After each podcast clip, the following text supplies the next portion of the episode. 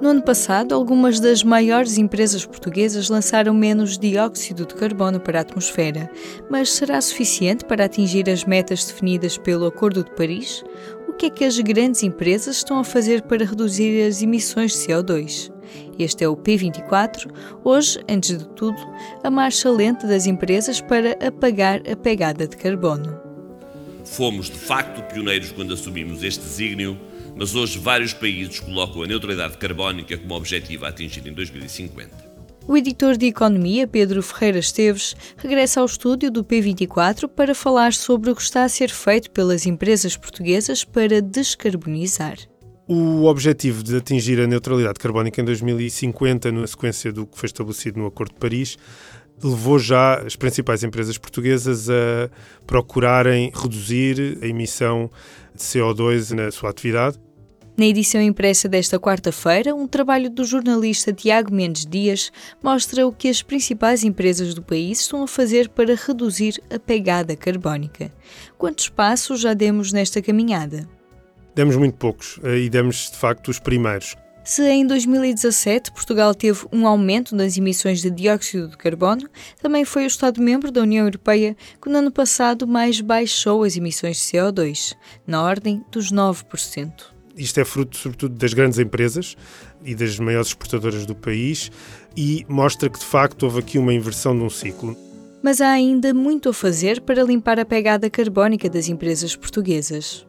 São apenas os primeiros passos e estamos ainda só a arranhar a superfície do desafio gigantesco que neste momento está a ser colocado às empresas, ainda que lá está de forma ainda muito leve e sem a obrigatoriedade de, de cumprir metas sob pena de ser punido se não se cumprir, ainda não está definido isso, mas é verdade que as empresas já começam a assumir algumas medidas e iniciativas no sentido de se procurar encaminhar, dar o primeiro passo no objetivo da neutralidade carbónica em 2050.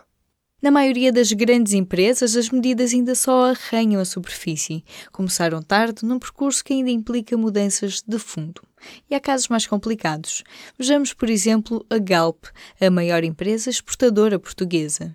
A Galp naturalmente tem um desafio acrescido, uma vez que uh, opera num setor que se define por ser poluidor, porque é a exploração petrolífera, e portanto o desafio da Galp é uh, um bocadinho mais exigente do que o resto das maiores exportadoras, porque o centro da atividade da Galp e o fonte dos lucros da Galp é a refinação e a refinação de produtos petrolíferos. Portanto, a Galp eh, aí terá uma dificuldade adicional, mas eh, mostra alguma iniciativa, pelo menos para mostrar algum serviço uh, no sentido de procurar ser mais neutra em termos de carbono. A Galp assume que está a procurar caminhar no sentido de procurar novas fontes de energia através de fontes renováveis, dos biocombustíveis, da produção eólica e solar. A reportagem foi também espreitar o que anda a fazer a EDP. A EDP tem sido uma das empresas, até mesmo no setor a nível mundial, que mais se apoia no, nas energias renováveis e, portanto, tem sido até, de certa forma, vanguardista na procura de inovação tecnológica nessa área. Mas é preciso mais um empurrão. É claro que depois a transferência para uma produção mais renovável depende sempre do incentivo e o incentivo aqui da EDP e dos acionistas da EDP continua a ser o, o lucro e, portanto, muitas vezes essa procura dessa transformação nas fontes de produção uh, esbate muitas vezes no objetivo de procura do lucro, que pode ser às vezes mais facilmente obtido por fontes que não são tão renováveis como as termoelétricas ou, enfim, fontes mais de combustão, por exemplo.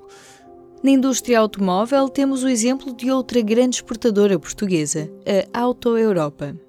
Há semanas anunciou que irá passar a transportar os carros que produz nas fábricas de Palmela através da via ferroviária, da solução ferroviária, retirando do seu processo de produção emissões de CO2 que fazia através do transporte pesado, rodoviário. A Auto Europa já procura atingir alguns objetivos de reconversão ambiental no modo de produção, mas opera num setor que é ele próprio poluente. Na realidade, a Auto Europa está também, de certa forma, refém da transformação da indústria automóvel, que tem vindo, de facto, a acelerar a sua redefinição e o caminho no sentido de produzir mais carros elétricos, mas está ainda também dependente da vontade dos próprios consumidores e dessa transformação chegar às estradas de todo o mundo. Há ainda setores onde é mais simples atingir a neutralidade carbónica, como é o caso da indústria têxtil. Aqui, o impacto ambiental é de outra ordem.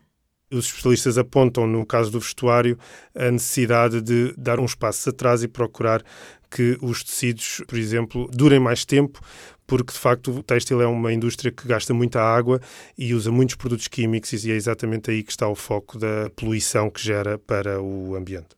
Mas enquanto as empresas tentam promover práticas ambientais neutras, é preciso pensar também no consumo. Nos últimos anos, o têxtil tem desenvolvido com base numa cultura que é, no fundo, a fast fashion, que é a reposição rápida de tecidos de consumo muito intenso de produtos de vestuário de baixo preço.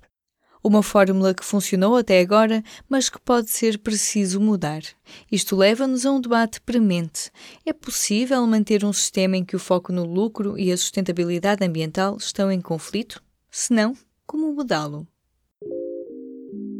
Em público.pt barra podcasts pode ouvir sobre política, desporto, questões de género ou humor, porque o público fica no ouvido. No verão, os gestores de dezenas de grandes empresas internacionais assumiram um compromisso.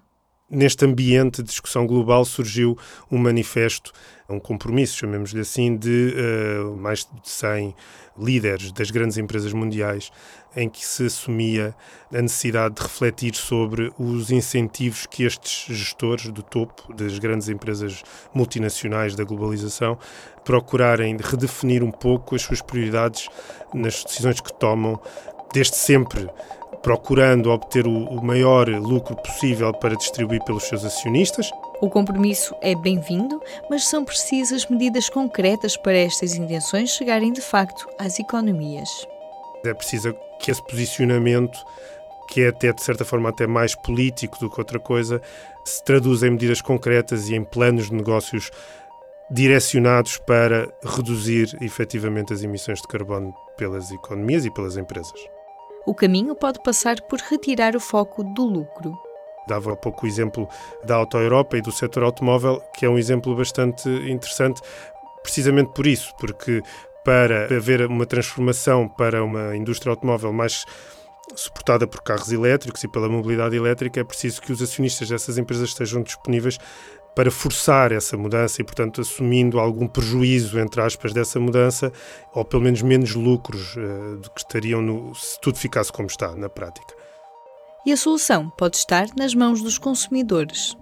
Esse é o grande desafio, porque na realidade as empresas respondem muito ao comportamento dos consumidores. Isto é uma economia de mercado, é uma economia muito assente no consumo. Em Portugal e, enfim, na maior parte dos países desenvolvidos, e democráticos.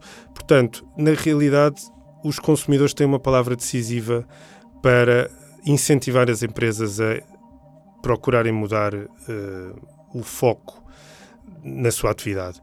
As mudanças acabam por surgir em cadeia. Para realmente termos resultados concretos nesta prioridade ambiental, é preciso que toda a gente consuma um bocadinho menos e, portanto, isso pressupõe que em o efeito de cadeia acabe por chegar às empresas, e as empresas também tenham menos lucros, tenham menos receitas, tenham menos faturação, e isso é um compromisso gigantesco e global que é difícil de atingir no atual sistema. O planeta não aguenta o atual ritmo de exploração. Há uma grande resistência de pessoas, de líderes de políticos, de líderes empresariais, de opinion makers, de pessoas influentes na sociedade, ainda há uma grande resistência em assumir que estamos a viver um momento muito importante no percurso do planeta e que, portanto, as alterações climáticas são uma realidade e que são provocadas por a mão humana e que, se não se, fiz, começar a fazer, tomar medidas sérias, e isso é o que está subjacente ao Acordo de Paris e aos Objetivos de Neutralidade Carbónica, a temperatura média do planeta irá subir e, portanto, com isso provocará grandes danos ambientais e provocará danos também aos modos de vida das sociedades e, fechando o círculo, à própria rentabilidade das empresas. Podemos chegar ao momento em que as empresas têm que decidir se querem ganhar menos dinheiro para cumprir metas ambientais ou se continuam a dar primazia ao lucro. Em causa pode estar a própria sobrevivência do negócio. O que parece estar sempre esquecido nesta necessidade das empresas redefinirem a sua atividade é que a determinada altura, se não se fizer nada agora, a determinada altura os danos poderão ser e os estudos científicos mostram isso mesmo, poderão ser de tal modo que as próprias empresas acabarão por começar a sofrer esses danos e assumir prejuízos já pelos efeitos das alterações climáticas. O equilíbrio ambiental do planeta pode ser uma oportunidade para a economia. Enquanto isso não é claro para todas as empresas, o Estado pode dar um empurrãozinho cabe ao Estado também, de certa forma, funcionar um bocadinho como um filtro ou uma espécie de almofada para incentivar as indústrias mais poluentes a deixarem de ser tão poluentes, sem provocar com que os consumidores tenham que pagar o custo dessa transformação. O Estado pode funcionar aí como uma almofada para atenuar os efeitos dessa transformação económica e das próprias indústrias. Mas, de facto, é um desafio grande e alguns países estão mais preparados do que outros, sem dúvida, para caminhar nesse sentido tendo também em atenção que nem todos os países e camadas da população são afetados da mesma forma, nem têm a mesma capacidade de atuar. Esse é um desafio também muito grande para este objetivo de neutralidade carbónica, que é, no fundo, atingir a neutralidade carbónica tem que ter em atenção, de facto, o equilíbrio social e a estabilidade social. Nesse sentido, é onde o Estado tem um papel mais decisivo. Esta foi mais uma edição da manhã do P24. Até às eleições legislativas de domingo, chegamos em dose dupla, com uma edição especial todas as tardes para lhe trazer as últimas novidades da campanha eleitoral. Eu sou a Aline Flor. Até amanhã.